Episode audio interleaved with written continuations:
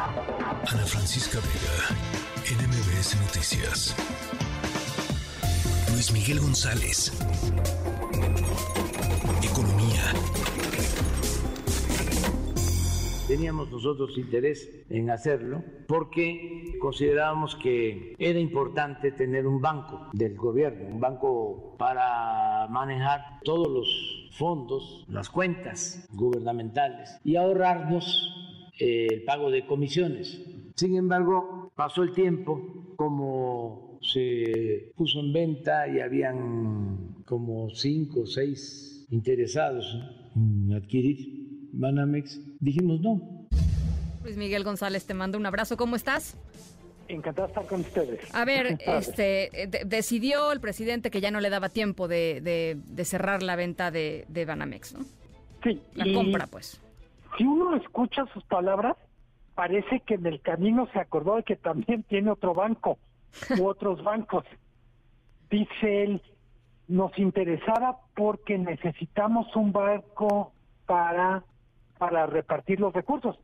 Exactamente eso es lo que están queriendo hacer con Banco del Bienestar, sí, el que comentábamos el martes pasado. Así es. Así es, que tiene una cantidad de desafíos y de, y de carencias que pues probablemente lo que el presidente que en algún momento pensó es con la estructura de Banamex me salto o, resuelvo, digamos, de tajo muchas de las cosas que no he sabido hacer o, o implementar en el Banco del Bienestar, ¿no? Totalmente. Lo que, lo que pasa, vamos a decir, Banamex es un gran banco con una historia enorme desde 1884.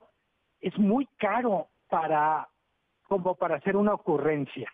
El presidente hacía sus cuentas y decía, bueno, con tres mil millones la libramos, tres mil millones de dólares, porque nos podemos ahorrar los impuestos, porque quién sabe qué. Pero lo cierto es que el banco tiene o tenía en el momento en que el presidente anuncia su intención de comprar un valor no inferior a 6.500 millones de dólares y en un escenario pues más pegado a 8 o 9 mil. Eh, creo que la, la, lo que anunció el presidente es bueno, pone fin a un episodio, yo diría que siempre tendremos la duda de si era en serio la intención del presidente o si era una especie de distractor. Ajá. Ahora, ¿qué pasa con, con Citibanamex ahora? Eh, sigue eh, lo que ha sido su plan anunciado una vez que se cayó la operación con Germán Larrea y es van a van a dedicar estos meses de aquí prácticamente hasta el 2024 en separar las operaciones de México entre lo que se va a quedar eh, City para seguir en México y lo que van a poner a la venta en una oferta pública en la bolsa. Todo eso va a ocurrir en 2025. Mientras tanto, y hay que subrayarlo, eh, el panorama o el paisaje del sistema financiero mexicano está cambiando muy rápido. A ver, ¿por qué lo dices?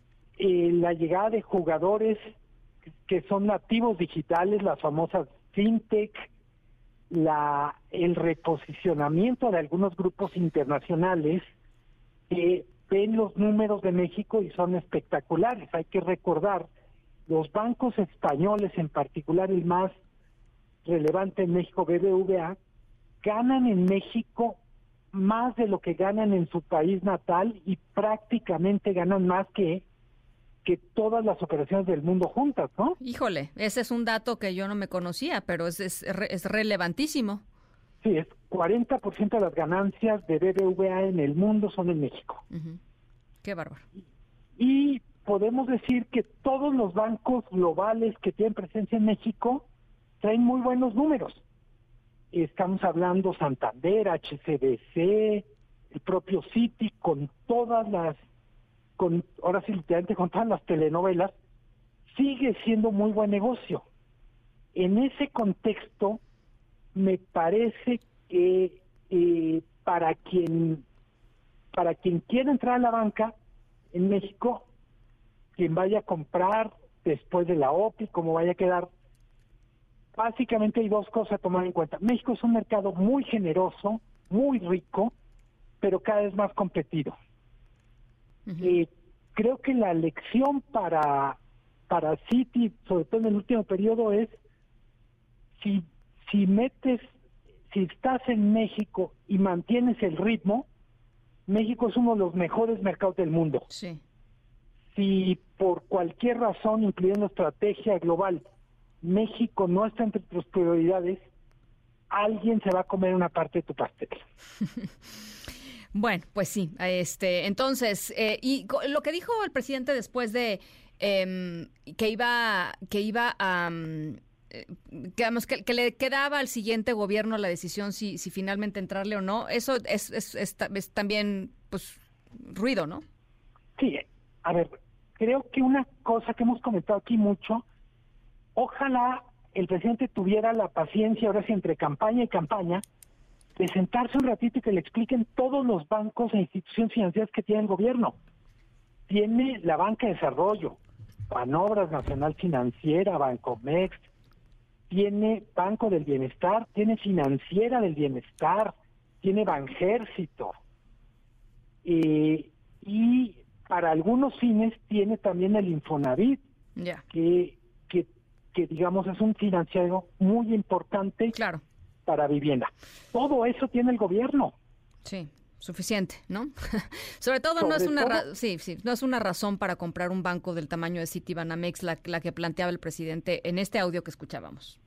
Sí, al final si hay un plan, si hay una estrategia, podría ponerse a discusión.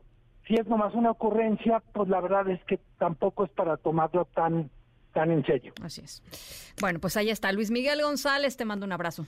Abrazo muy fuerte, Ana Francisca. Buenas tardes. Ana Francisca Vega, NMBS Noticias.